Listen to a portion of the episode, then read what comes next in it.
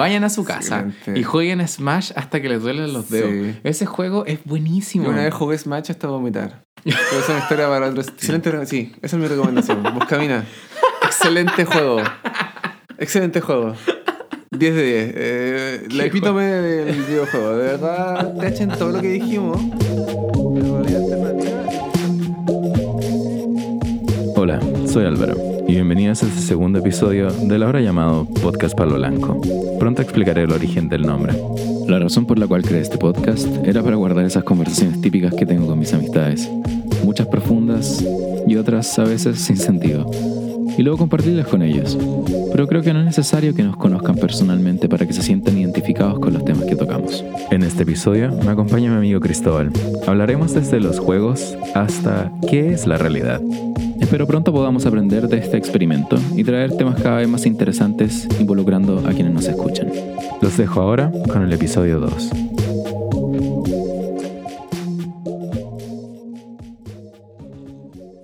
Quisiera explicar el nombre. Esto lo colocaré al comienzo del podcast. Antes, antes de todo. Eh, lo llamamos po- Podcast Palo Blanco porque generalmente grabamos de dos personas porque no tenemos la, el, el equipamiento técnico para grabar de a tres personas.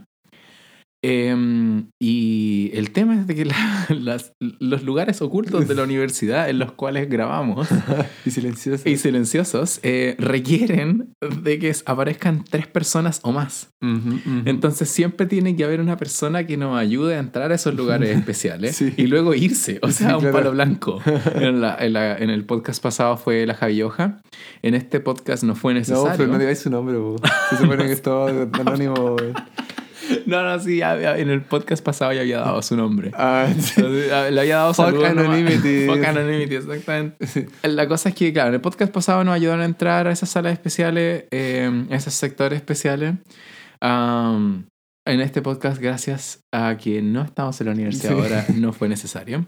Yes. Pero en base a eso le pusimos el podcast Palo Blanco y Sí. no el podcast sin nombre, que iba a ser la idea original, porque alguien ya llamó su podcast el podcast sin nombre. Mm, Por supuesto, había que haber alguien más creativo que yo. La originalidad es un bien escaso. Exacto. Bueno, eh, hola a todos y bienvenidos a este segundo episodio del podcast. Esta vez tengo a Cristóbal, Hola. alias Neomen, conmigo.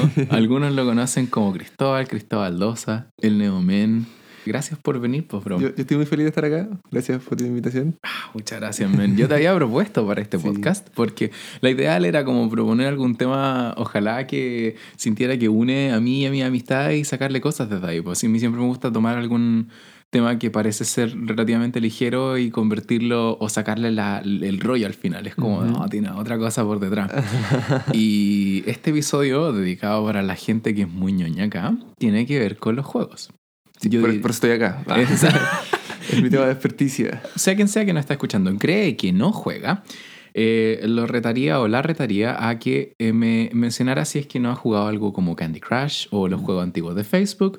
O si es que se junta en la casa de su amigo y juega, no sé, Smash, esa clase de cosas. No tenéis que ser un gamer del Quake o del Counter-Strike para ser un true gamer, pero todo el mundo en cierta forma juega. Incluso aquellos que no tenían plata y antes se metían como a miniclip o minijuego a jugar ahí, o los freaking Pet Society en Sí. Facebook. La gracia de hablar de esto es que yo sentía que se vinculaba con temas que tenían más que ver con la realidad y nuestra manera de interpretar la realidad. Esa era mi posición original. Eso, ¿A qué me refiero con eso? Eh, la manera en la que ciertos juegos funcionan, algunas veces hablan un poco de la manera en la que la realidad de las cosas funcionan y a veces se generan como contraposiciones que lo encuentro súper entretenida. En el video que yo te había mandado, la contraposición era los deportes reales versus los deportes ficticios. El loco Sí. decía algo como, en los deportes reales hay cosas que tú no puedes hacer porque hay reglas que están establecidas que dicen que Ajá. tú no podías hacer. En los juegos al final lo que tú podías hacer está en un script, po. está Ujú. descrito. Tú, todo lo que tú puedes hacer, alguien lo planificó y, lo, y Sí. decidió que se podía hacer. Exactamente. Y la diferencia ahí- en, el video era la diferencia entre una regla y una ley. Exactamente, exactamente. Dijiste hartas cosas muy interesantes. Ujú. El tema del video, en síntesis, era eso y plantear como la capacidad que tienen los jugadores buenos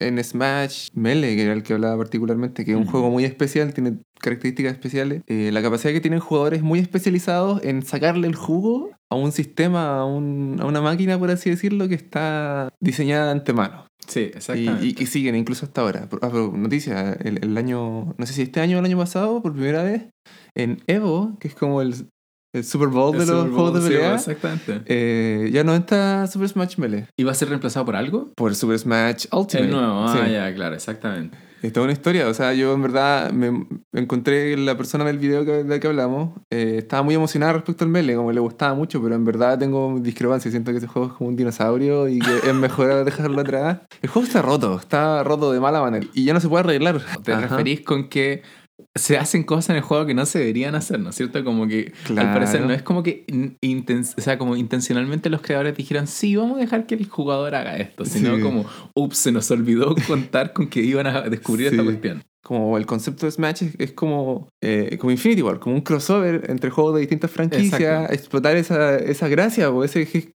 la metáfora del niño jugando con juguetes, pues, como juguete de que se compró el Max Steel y se compró el Bionicle y en ningún mundo van a estar peleando ellos, pero en el mundo Exacto, del juego sí. exacto. La cosa es que en este, cuando el juego, bueno, alcanza una cierta competitividad, una cierta seriedad, se trata de explotar las mejores estrategias y dado que un juego, el Melee ya no se puede actualizar, no se puede parchar, se encontraron los mejores, los mejores personajes y se explotan, pues entonces tenéis de un roster de 20 personajes, tenéis tres que son los mejores, que uno se contrarresta al otro, como piedra, Exacto. papel y tijera.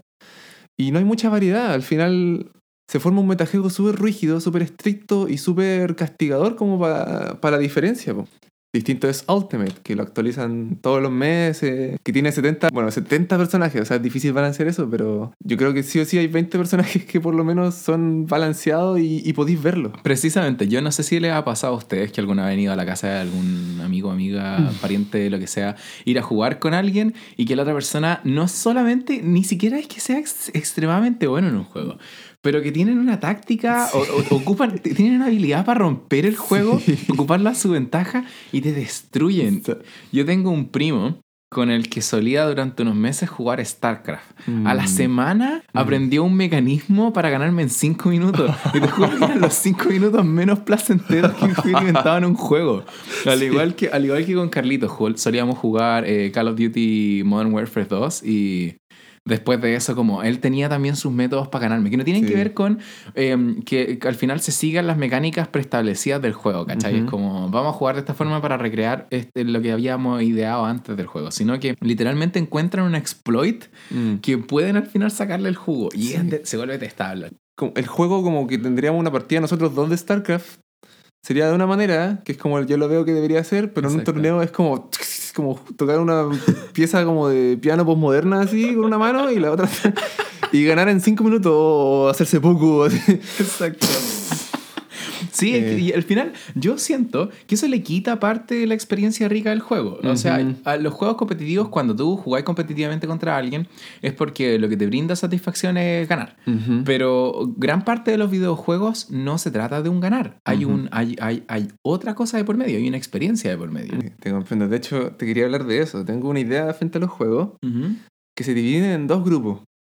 Yo creo que puedo estar haciendo una falsa dicotomía, cometiendo un error, pero te lo voy a plantear y lo discutimos. Me parece fantástico. Eh, están los juegos cuyo atractivo o, o la razón por la que la gente lo juega es como su sofisticación o elegancia mecánica. Yo, así lo planteo yo. Y por otro lado están los juegos que uno juega por la experiencia. Un juego puede tener ambas, como dependiendo, como el, el Call of Duty, o sea, tiene el modo campaña, que es una historia, no hay como puntajes, pero la historia, pasar el nivel como a tu ritmo, ese tipo de, cosas entran como al lado de la experiencia. Ya. Pero entrar online, durar 5 segundos vivo cada Exacto, vez. el multiplayer. El multiplayer, básicamente, eso ya va por el lado del, de la mecánica. Tendríamos como un espectro entonces, juegos Sí. que son absolutamente basados en la historia, juegos que quedan entre una mecánica entre historia y eh, Claro, un híbrido forma. ambas, Claro, pues. exactamente, un híbrido y juegos que son absolutamente tienen que ver con eh, la Sí. forma en la que tú juegas el juego, la Sí, mecánica, ya. Ahí- y ahí, yo, en ese saco yo metería, por ejemplo, los Bullet Hells, esos de la navecita que... Exacto, sí, Pac-Man. Pac-Man. Super Mario Bros. Buscamina. Claro, Buscamina, exacto. Los juegos antiguos se basaban más en entretenerte nomás, po. Exacto, ya, sí. en po. ser entretenidos. Después pasaron a agregarse como un medio narrativo, un medio artístico. O sea, no sé si ambos serían, no son arte, pero cuando uno piensa en juego artístico, piensa en, los del otro aspecto, en la experiencia, como sí, Gone Home. Como el The Last of Us. The Last of Us, sí. Exacto, sí. po. Que claro, que son, no son juegos difíciles Exactamente, o sea, lo puedes jugar en difícil, pero generalmente cuando tú juegas The Last of Us en la dificultad más difícil es como una dificultad un poco artificial, como que exageran cosas Exacto. para hacerlo difícil, pero la Claro. experiencia es la historia, escuchar a Ellie ba- balbucear sobre sus papás. Eh, eso es lo atractivo. Bueno, el tema de la experiencia también ha aumentado harto con los VR, como... Eh, Second, Second Life, este juego del VR chat. ¿Qué Esa- es eso? Sí, ¿Qué es eso? Sí, es, es, es- Es un Es juego. hay, unos, hay unos videos muy enfermos de VR chat online Sí. que al final son memes. Pero es una experiencia, es Sí, una po. experiencia. Entonces, definitivamente se divide en las aguas. Y uno tiene que tener claro en- en- de qué está hablando cuando habla de un videojuego. Como que no es lo mismo. A pesar de que ambos son videojuegos. Yo opino, y de hecho me encanta que haya traído este punto, porque justamente lo que yo estaba pensando, como que nos Ujú. conectamos mentalmente. Ajá. Yo quería hablar de eh, algo como que tiene que ver con proficiency en términos de, de lo táctico que sería, la complejidad táctica, digamos, que tiene un juego, la complejidad mecánica. Y por otro lado, los juegos como eh, que yo, yo llamaría una herramienta para contar historias por excelencia. Y, y la verdad es que mi argumento para decir eso, yo no sé si las personas que, que- que están acá han jugado necesariamente esa clase de juegos, como depende de, de- de- de las circunstancias en las que se han visto. Sí, generalmente son de nicho. Exacto, pero eh, la mayoría de los grandes como títulos que han salido ahora se han enfocado mucho más en una especie de experiencia entre artística y personal. Y a lo Mm. que voy con eso es que el- eh, se puede notar por, por el desarrollo de los juegos que contratan, por ejemplo, a directores de artes visuales que al final son expertos en otra clase de cosas. Viene, por ejemplo, eh, Death Stranding, si no me equivoco, que es un juego que va a tener a Mm. Guillermo del Toro como director, a Hideo Kojima, el que había creado los. Metal Gear Solid, y además está participando el actor Norman Reedus, que aparece, apareció en The Walking Dead. Metal Gear Solid. Son películas. Exactamente, Son películas. exactamente, son películas. Y al final, yo lo que he visto es como, un, como una mayor polarización entre esta clase de juegos. Juegos que tienen mucha historia, que son básicamente una, una película interactiva. Y por otro lado, juegos que son eh, solamente, digamos, de complejidad táctica, que no tienen Ujú. necesariamente historia, que son juegos que tú juegas contra, o contra otra persona Sí, o contra una máquina y como que prueban tus habilidades de controlar, de como coordinación. Claro, de adaptación a las mecánicas del juego. Exactamente, exactamente. Estos juegos que son como más basados en la historia, considero yo que eventualmente pueden incluso superar ciertas experiencias que nos brinda el cine. Como ha habido una evolución notable de la manera en la que nosotros experimentamos las cosas que otras personas eh, como han experimentado en sus vidas, que es la transmisión al final de ideas. En un comienzo pueden ser transmisiones orales, como lo fueron durante muchos años, y una vez que inventamos la escritura, gran parte de las, de las formas en las que uno podía como obtener información o historias de otras personas era mediante escrituras, ¿cachai? Y eso predominó como gran parte de la historia moderna humana hasta la invención de la transmisión de información mediante eh, la radio, por ejemplo. Entonces la radio en un comienzo, además de ser, por ejemplo, de tocar música, eh, transmitir noticias, eran súper populares durante un tiempo las, las famosas como eh, películas de radio, digamos. Sí, cuando- radioteatro. Exacto, radioteatro, con la Guerra de los Mundos y esa clase Sí. de cosas. Después salió la tele, la tele, o sea, bueno, eh, entre, medio del radio, claro, salió la- el cine y después la televisión salió, reemplazó en cierta parte al cine, el cine se convirtió en otro enfoque, como en otro mercado. Y por cierto, en su momento el cine también se consideraba como algo chistoso, como algo entretenido, una entretención, y después se fue tomando más en serio. Exactamente, Yo creo que para allá van los exactamente. videojuegos también. Exactamente, yo exactamente eso es lo que yo pienso. En un comienzo como ah, dedicarse a jugar o a, a- a, no sé, pues a, a- a crear videojuegos era como una manera de crear algo que para las personas iba a ser una mera entretención nomás, pero una entretención que iba a ser como bien superficial. Y a medida en el que las mecánicas de los juegos han ido avanzando, ha ido cambiando también la forma en la que experimentamos los juegos. Y el argumento como importante que, que se presenta con eso es que además de que las historias cada vez se ven más bonitas porque están más bien como pulidas en cierta forma, como gráficamente hablando, aca- acarrean como mayor sentimiento, siento yo. y, y el hecho de que muchas mecánicas de juegos como los first person shooter te coloquen en un cuerpo que tiene brazos, piernas, pero no tiene voz, no tiene personalidad, es como que traspasa al jugador a ese personaje. Y todo lo que le pasa a ese personaje en cierta forma es una representación de lo que te podría estar pasando a ti Claro. y las decisiones que tú tomes con el personaje son decisiones que tú tomarías en situaciones similares.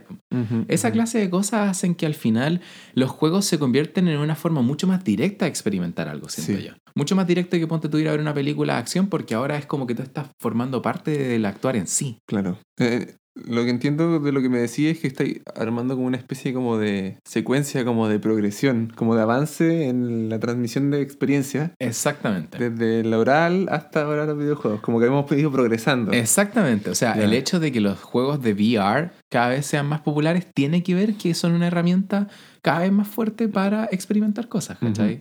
Yo lo pensaría más como distintos ámbitos, o sea, cosas que antes no podíamos hacer hasta que ahora que tenemos los videojuegos, ahora son posibles. Pero sí, va a seguir habiendo un, un- como un conjunto de cosas que van a estar mejor representadas en el cine y otra en la escritura. O sea, por algo todavía existen. Yo Claro. siento que tienen como su área. Pero efectivamente el- los videojuegos han sido un, un salto, un, Sí, un como- regalo de los dioses. Ah. Es- claro, y Nintendo ¿no? y todos los creadores. El, el tema que yo siento que eventualmente va pasando es que nuestras, como las creaciones de los mundos en los que nosotros después jugamos se han vuelto cada vez más semejantes a la realidad. Como Mm. los juegos ahora, uno habla de las gráficas, ese es como el principal Sí. tema, como las gráficas cada vez se parecen más al mundo real, pero los métodos de inmersión cada vez se parecen más al mundo real. El hecho del VR, de que tú te metas y que lo único que puedas ver es lo que está en el juego, si giráis como que tenéis que literalmente sacarte el casco para poder como cachar qué es lo que está pasando, Claro. eh, es... eh, o sea, yo encuentro que es un avance tremendo. Para la gente que no cacha todo esto de lo que es VR, es eh, una especie de antifaz que te colocas que Sí. eh, tiene la imagen del Como una juego. cámara o una caja al frente de los ojos. que- Exacto. Que tapa todo el campo visual. Generalmente involucran también sensores de movimiento, cosa que responda al movimiento propio. Y uno se pone audífonos también para que el, el sonido responda al movimiento propio y... Y hay más, pues ahí, ahí se especula de tecnologías que van a manipular el aire alrededor de nosotros, como en una habitación cerrada, para simular textura. La, la cosa, el tema de los gráficos, yo soy un poco cr- crítico de los gráficos. Yo siento que ha sido un poco el interés comercial o mercantil de los videojuegos que hizo dar un salto exagerado en ese ámbito a los, a los videojuegos, a, los, a, los, a las tecnologías asociadas a los videojuegos, a las consolas, a los computadores. Como que subieron tanto de, de precio básicamente como la vara para poder jugar algunos juegos que en algún momento va a llegar a una exclusión total, así como que los juegos van a volver como un lujo, van a volver a ser un lujo, como que... Sí, es cierto. Yo siento que eso es peligroso. O sea, por algo existen ahora iteraciones de iteraciones de consolas que vienen como optimizadas para cada Sí. vez juegos más demandantes. Sí. Pues, Tú te compras la PS4 y salió la PS4 Pro para que puedas jugar como en 2K o 4K. Sí, y ya se anunció como la PS5. Ah, What the fuck? exacto. Bueno. What the fuck? Eh, y yo soy muy crítico porque yo considero que la inmersión es una propiedad inherente a los videojuegos. No por tener mejores gráficos va a tener una mayor inmersión. Un buen juego te inmer inmerse. O sea, Ujú. los cabros chicos están completamente inmersos en Star Fox 64. A pesar de que es horrible ese juego. O sea, ahora lo miráis y no. Zelda, Ocarina of Time, Mario Brothers, Super Street Fighter 2. Como Claro. si pudiéramos mostrar imágenes, bueno, no se puede, pero lo, con mimo a todos los que están escuchando esto, Álvaro también, te lo puedo mostrar después. Eh, un juego que se llama Dwarf Castle o Dwarf Fortress. El juego está hecho como con caracteres y, y todo el mundo está hecho así, como con puras letras.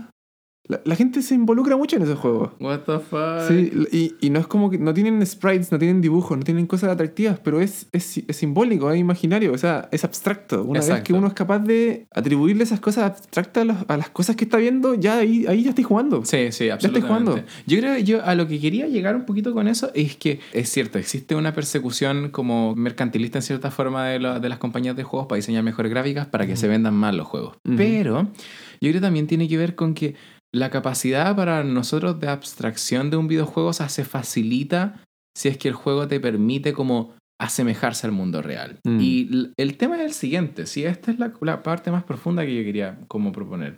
Yo no sé si tú has escuchado a Elon Musk hablando acerca de eh, la velocidad de cierta forma a la que nos acercamos con eh, la creación de simulaciones, que se van acercando cada vez más simulaciones que se parecen más al, mundo real. Eventualmente una tecnología de VR que sea eh, más refinada, o que no sea VR, sin- que no sea una realidad virtual, sino que sea una eh, realidad interactiva en cierta forma. Que Como tú- en Black Mirror, como los chips acá. o como, o como si algunas vieron Inception, que te puedas Mm. quedar dormido y entrar a un- una especie de mundo ficticio. Si vamos como a velocidad acrecentada a- hacia que los videojuegos se parezcan más al mundo real, ¿qué impedirá que eventualmente lleguemos a esa clase de puntos? ¿Cachai? A que los videojuegos no solo se vean real, sino que, como tú decías, de que creemos mecanismos para que se sientan real y eventualmente sean una simulación de la realidad. Yo creo que no estamos lejos de eso. Eventualmente vamos a llegar a un mundo en el que es una simulación de la realidad. Mm. Y es ahí el tema que había propuesto este loco, el, el Elon Musk, como al final, ¿qué pasaría si es que nosotros sin saberlo estamos ya en una simulación de la realidad? Stop. El argumento que presentaré a continuación se lo atribuí erróneamente a Elon Musk. En realidad lo desarrolló un astrónomo y físico llamado Max Tegmark. Además de que su argumento es interesante y sería bueno que leyéramos más de él, creo que es importante no seguir esparciendo desinformación, en la medida de lo posible por lo menos. En fin, con la conciencia más tranquila, volvamos al episodio. Y la, la razón era porque existe la posibilidad, o mejor dicho, existe una percepción sobre que las matemáticas calzan muy bien con cómo se comporta el universo, ¿cachai? Entonces, si tú creas un modelo matemático, hay modelos matemáticos que pre- predicen en cierta forma lo que sucede, pero no ha sido comprobable hasta, no sé, 30 años después, y se comprobó que el modelo es adaptable a la física, y luego la Mm. física describe que sí pasa y se prueba, y lo podemos observar el fenómeno. Al final, el tema es por qué conocemos tan bien, por qué ese lenguaje algebraico, o mejor dicho, ese lenguaje abstracto es tan capaz de describir el comportamiento del universo. Eh, al final, ¿qué lo detiene eso para que sea una especie de como código de programación con el cual el universo fue programado? Y por eso nosotros podemos conocer cierta clase de cosas. Al final, eh, el tema es de que los videojuegos pueden ser una ventana a cuestionarse si lo que nosotros estamos experimentando es lo que estamos experimentando, ¿cachai? Como no necesariamente estamos cer- con certeza de que el acceso que nosotros tenemos a la realidad ahora es una realidad superior a la realidad que nosotros estamos viendo en un videojuego, ¿cachai? Mm. Y, y esa, esa línea se va a volver cada vez más difuminada a medida en el que nos acercamos tecnológicamente a una inmersión absoluta en un videojuego, en el que te Mm. podáis desconectar por cinco minutos, pero mentalmente y tal y cual y como en los sueños el tiempo corre distinto porque al final termina siendo como súper personal, súper relativo a tu, a tu percepción, eh, podemos tener experiencias de videojuegos que van a durar un día entero y que en la realidad en la que uno se durmió, digamos, van a durar eh, 10 minutos, 15 Sí, minutos. oh, hermano, Ricky Morty, no sé si has visto Ricky Morty. No, me rehúso a ver Ricky Morty. Ya, ya. Sí, lamento la referencia, pero hay un No, capítulo. eh, bueno, es una serie muy ciencia ficción, van al espacio, al futuro a veces, no sé. Y en un momento van a un, como un arcade, pero eh, espacial, como Ya. de todas las razas espaciales. Y Morty, que es el niño, se mete en una máquina que es como. la- la- el juego se llama como Larry. Y se pone como un aparato en la cabeza, se mete, se sienta y se pone a jugar. Y resulta que Larry era una persona, una persona normal. Parte niñito, nace, se desarrolla, estudia, aprende, aprende de su familia, conoce gente, va al colegio, va al trabajo, consigue trabajo, se casa, construye una casa, se compra su casa, no sé. Hace toda una vida, se muere de viejo, se muere de viejo. Y Morty despierta así, "Oh, yo tenía una vida, ¿quién soy? ¿Dónde estaba? ¿Qué, qué, qué es esto? ¿Qué? Y Rick llega y dice como, vamos Morty, tenemos ya, abúrrete con ese juego, es muy fome, vamos a matar zombies. Así como Morty así como, Exacto, ¿Qué? exactamente, ¿quién exactamente. soy? Como la, la otra vez yo estaba hablando con, eh, bueno, nuestra amiga Lana Mar, eh, y estábamos justamente conversando este tema de, al final, ¿qué pasaría si nosotros estamos en una simulación y luego al morirse, al terminar la vida, uno despierta de esta simulación en la que estamos? Y te despertáis y te dais cuenta que lo que habíais experimentado había durado una fracción de tiempo nomás, era, era parte de tu simulación del día nomás, pues, ¿cachai? Yo no sé qué decir respecto al tema, porque al final, ¿cómo no sabemos ¿Cómo sabemos en realidad que lo que existe existe? Si ese es el problema principal. Yo sé, suena muy cartesiana esa cuestión de Sí. como al final pienso, luego existo, pero Sí, uno eso no, no implica que lo demás exista. sí. O que mejor dicho, que exista en, en una realidad ah, tal cual, como nosotros creemos Sí. que es la realidad en la que estamos ahora viviendo. Realidad como definición de realidad. Exactamente. Eh, ah, no sé cómo atacarlo. Yo pienso primero, por ejemplo, eh, lo más odio es que, bueno, en, en el colegio tuve que leer un libro de filosofía que se llamaba como ¿Qué significa todo esto? El loco como que exploraba preguntas básicas de filosofía, así como que han trascendido la historia, así como posibles respuestas. Pero sin resolverlas del todo, era un filósofo. Ya, claro. El loco decía como, bueno, el solipsismo, como, new, como moderno, solipsismo, solipsismo como del siglo XXI. Eh, bueno, en verdad nadie vive como si fuera un solipsista, o sea, no hay solipsistas de verdad.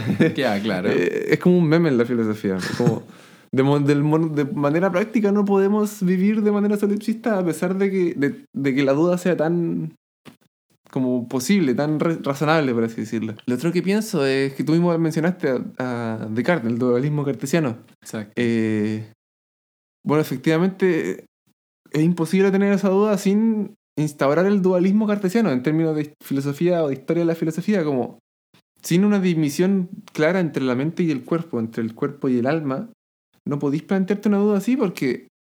O, o partamos del revés, pues, asumiendo, cortando esa división. El cuerpo y el alma son parte de lo mismo. Al final el alma en sí no existe, sino como el cuerpo tampoco existe en sí mismo. Eh, es imposible o muy difícil realmente separar nuestra experiencia de la vida de quienes somos de nuestra experiencia corporal, de dónde estamos sentados, dónde estamos parados, respecto al mundo, lo que estamos viendo, lo que estamos respirando.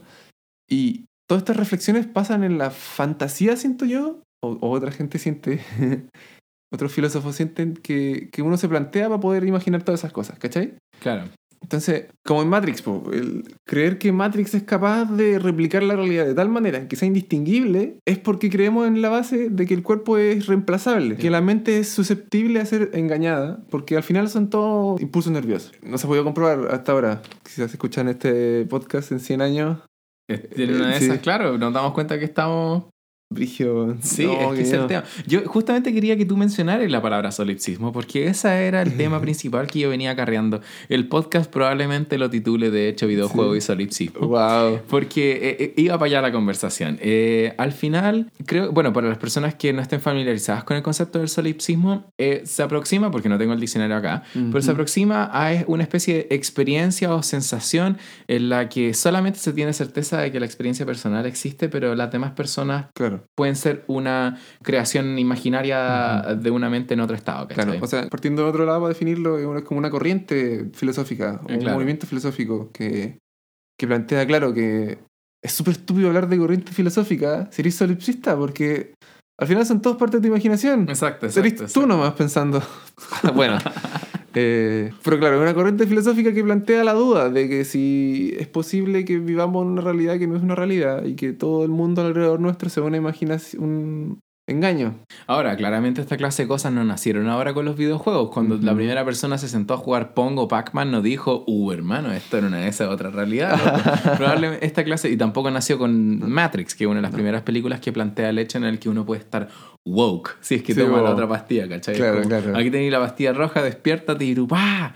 Sino que probablemente, según lo que yo he leído, tiene mucho que ver con la experimentación con em, psicoactivos, pues con psicodélicos que probablemente eh, personas han, tenido experiencias que les resultan muy chocantes, en el que mediante esta clase de consumos de sustancia de procedencia misteriosa, les terminan como Haciendo cuestionar Claro, la realidad en la que están ahora. Claro, porque al final se te devela otra realidad de una manera como fenomenológica que debe ser tan chocante Mm. que al final tú te planteáis si lo que veí ese es el estado natural de las cosas o si es que el estado natural de las cosas es una mezcla entre todo y Mm. el estado del default de tu cerebro te permite ver solamente algunas cosas. Entonces, ah, claro, para volver con el tema de los juegos y no irse muy lejos porque ese era el tema original, eh, al final yo creo que los juegos son una puerta a preguntarse si es que, a preguntarse, a hacerse cosas más como Claro. preguntarse O hasta cosas dónde más van a llegar. Al final, ¿cuán eh, cierto es lo que yo veo? Eh, los juegos ahora son Claro. súper distinguibles de la realidad porque están hechos para que sean así. Pero ¿qué pasa si es que crecemos en un futuro en el que ya no va a ser distinguible? po? Claro. ¿Cómo Una- distopía. Exacto, como una distopia, claro. ¿Qué nos vamos a, al final, a- a- o cómo nos vamos a asegurar de que lo que estamos viviendo es cierto? Claro, el, el argumento no dualista sería como que en verdad nunca van a ser tan reales. Si es que hay probado la realidad real, vais a saber distinguirla del videojuego sí o sí. Cuando se le pasa la novedad, pues el VR ahora es, muy- es como algo nuevo. Ujú.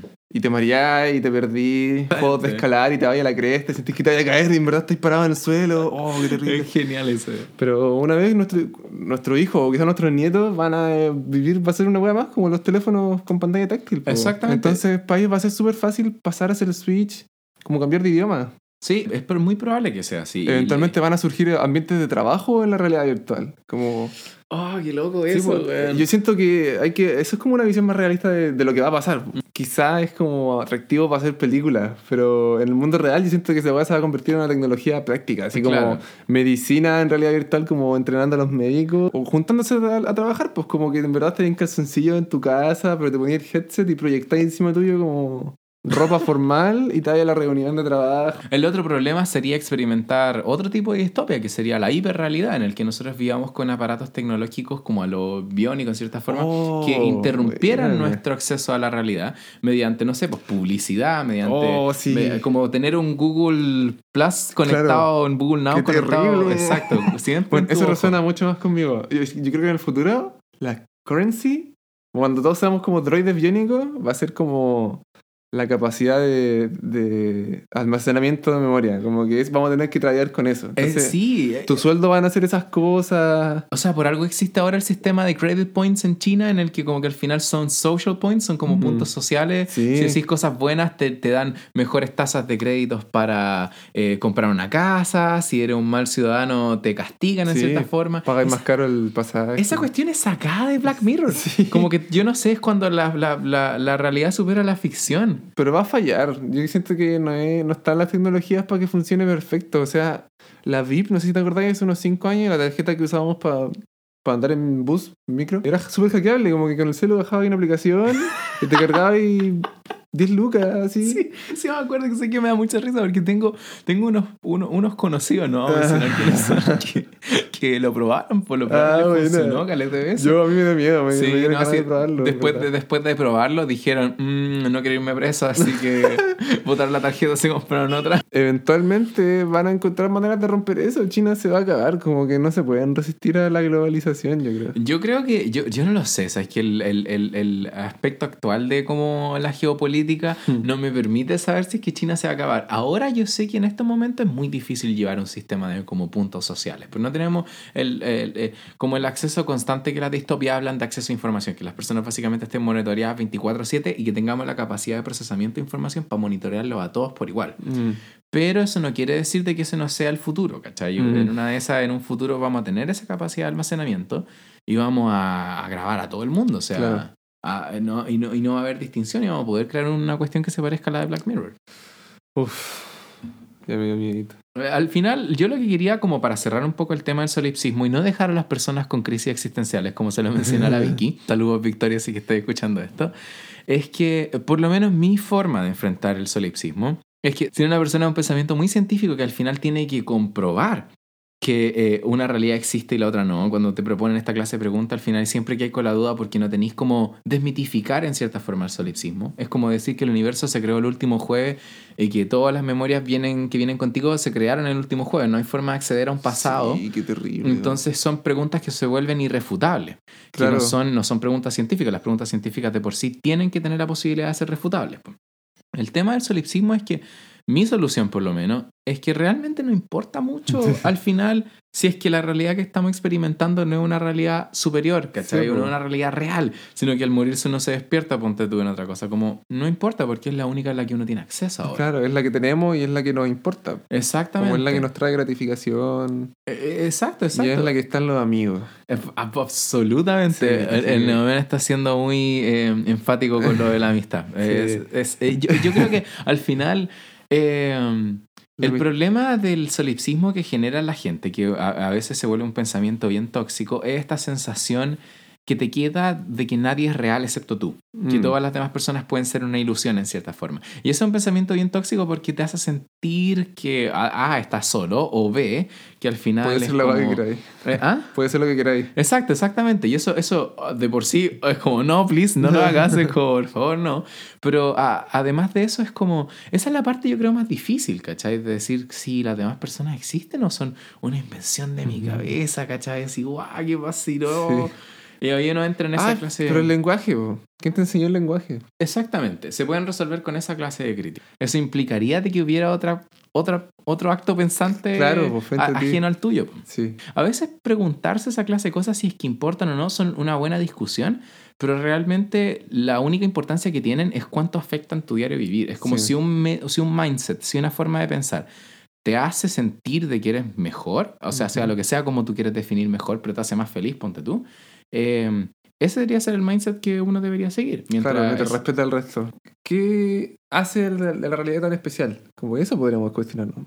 Como asumiendo que esta es la original, como, pero ¿por qué es tan especial? ¿Por qué no nos vamos todos nomás, así voluntariamente a, al, al hoyo, así. A la A como, a, como, a como la otra realidad, ¿decís Sí, tú? Como si es, que, comillas. si es que, espérate, tú estás proponiendo si es que hay una realidad superior a la realidad que nosotros tenemos o que esta es la No, realidad no.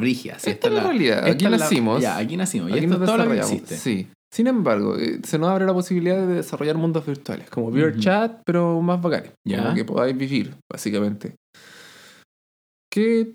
Y, y se nos abre la posibilidad de introducirnos ahí. ¿Qué- ¿Por qué no? Yo creo que esa es una excelente propuesta para hablarlo en más detalle en otro Claro. momento. En otro momento. En sí. otro momento, pero es, es una pregunta, o sea, si han visto Inception o han visto esta clase de película, es una pregunta que es pesada, porque hay mucha Sí. gente que propone que, que incluso como ¿Por que- qué no? po? ¿Por qué no? po? Exactamente. Bueno, Ah, sí. en una nota más ligera, Sí. para no terminar con una crisis futurista, yo creo que podríamos dejar a las personas con algunos buenos juegos, loco. Buenos juegos, buenos, videojuegos. juegos. Ya que hablamos tanto de videojuegos. Sí, pues Bueno, exactamente, para que experimenten la realidad Sí. de los videojuegos. Si es que no han jugado, loco, consíganse, consíganse Ujú, su ujú. juego. Consola, consola, computador, teléfono, celular. El Exacto, celular es todo, mayor todo, herramienta. Teléfono, juego, más que nada, Buscamina.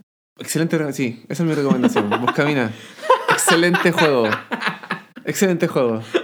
10 de 10. Eh, la epítome del videojuego. De verdad, te echen todo lo que dijimos. La realidad alternativa es Buscamina. Ese es el siguiente paso de la humanidad. Exactamente. He dicho. Exactamente.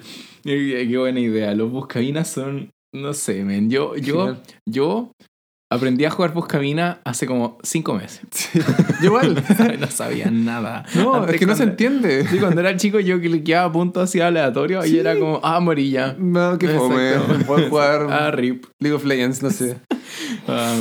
Sí, ya, mira. Yo, eh, si fuera a dar una recomendación de juego, sería justamente lo opuesto a como League of Legends. Ujú. Ojalá jugar algún juego que te haga pensar mucho. Tengo una recomendación que va a ser un poquito más oscura, o sea, un poquito más desconocida que muchos juegos de buenas experiencias como The Last of Us, ponte tú, o los Uncharted, que son grandes juegos, son bien conocidos, etcétera, etcétera.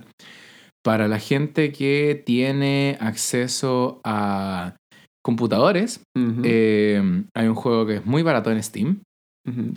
Y gratis en Torrent. Eh, ¿Qué- Oye, ¿quién dijo eso? Esa no, No sé, sé. no lo sé, no lo sé. ¿Aló? ¿FBI? Voy a buscar el nombre del juego porque se me olvidó. Pero Lol. ya, ya vas a ver, ya vas a ver, man. Steam Game. Es un juego donde. es, un juego, es un juego donde. donde. Espérame, espérame, espérame. Ahora sí. Lo encontré. lo encontré. Buscando por Steam Game. No, pero eh, el juego se llama The Beginner's Guide, como la guía del principiante. Está para computador. Es un juego que no requiere que tengáis un PC con buenas gráficas. Mi PC es un asco. Está al frente ahí, por si lo ves, Neomen. Y ese PC tiene malo todo. Pero funciona este juego. Y este Excelente. juego tiene. Es como uno de los mejores storytelling que he visto hasta ahora. No me lo he terminado Mm. todavía, voy como a la mitad del juego. No requiere ser bueno para, para nada, así como Mm. ser diestro con los controles, nada de eso. Claro. Es completamente un paseo como experimental para la persona. Y tiene obviamente un narrador que te va diciendo qué cosas probar y qué cosas hacer. En el caso de que tengan consolas más grandes o computadores con más poder, eh, sería muy bueno que jugaran el Firewatch. Firewatch. Sí, que muy poca gente lo ha jugado, es un juego bien Es la indie. secuela de Overwatch. No, pero, pero, pero, eh, pucha que bueno el juego. Es como casi indie, pero es muy bueno. Es Requiere eso indie, sí de creo que tener... es indio, ¿no? Sí, creo que indie. O sea, creo que está como respaldado por grandes estudios, pero Ah. el juego es como bien indie en su, no sé, en sus mecánicas, en todo. Pero requiere obviamente tener un buen PC y esa Sí, clase de sí. Juegos que yo conozco en esa onda, eh, Papers, Please. Es como Sí, Papers. Please, que un juego loco. Sí, ese tampoco exige mucho. Eh, muy bueno. Eh, y un agente de aduana que tiene que echar o aceptar gente en el país como por, para sobrevivir. Vive en una dictadura tipo 1984. y Exacto, es genial. Muy Y- entretenido. Y si tuviéramos que hablar de juegos como de multiplayer o competitive Multiplayer. gaming, así, ¿qué juego recomendarías tú? Ah, ¿Qué juego recomendaría multiplayer? Eh, en Steam es gratis Brawlhalla. Es como Smash, pero mucho más simple y gratis. ¿Ya? Y está Rayman. A todos les gusta Rayman. Entonces, El Rayman es, Sí. es Rayman. sí, Es Rayman, es y, eterno. es gratis por eso. Y pueden jugar con, conmigo si me conocen. Yo, juego. creo que sí. eh, ah, yo- hay harta gente al parecer que nos escucha que no, no es como buena para los videojuegos. Pero eh, si tuviera que dejarlos con una recomendación es que se consigan a alguien que tenga el Super Smash. Ah, Vayan a su casa excelente. y jueguen Smash hasta que les duelen los dedos. Sí. Ese juego es buenísimo. Yo una vez jugué Smash hasta vomitar. Pero esa es una historia para otro stream. Me parece buenísima historia. Eh, eh, Smash es muy bueno o, o Mario Kart son muy buenos Sí. Mario Kart, por Dios. Y además, además es que no se necesita ser bueno. Como No. yo soy malo para el Smash, pero en una tarde Lo volví pasamos bueno. muy bien. sí. Exacto, lo pasamos muy bien. Si es que Bami nos escucha, Sí, muy oh. buena junta en su casa jugando. Bami siempre tiene Smash. tiempo libre para weas, así que puede ser que Exacto. Bami, sácate Mario Kart, por favor, en la Nintendo Mario Switch. Kart, su. ¿Y algo, alguna otra cosa que añadir especial? Gracias por la invitación. De verdad fue una experiencia genial. Ojalá pueda repetirlo. Un honor, por supuesto, me encantaría y por supuesto que va a ser así, si es que los tiempos se dan. Sí. Eh, de tenerte acá muchas veces también, pues, Cristóbal. De verdad, un honor poder tenerte acá. Así que muchas gracias por venir y darte el tiempo y todo. Gracias, gracias.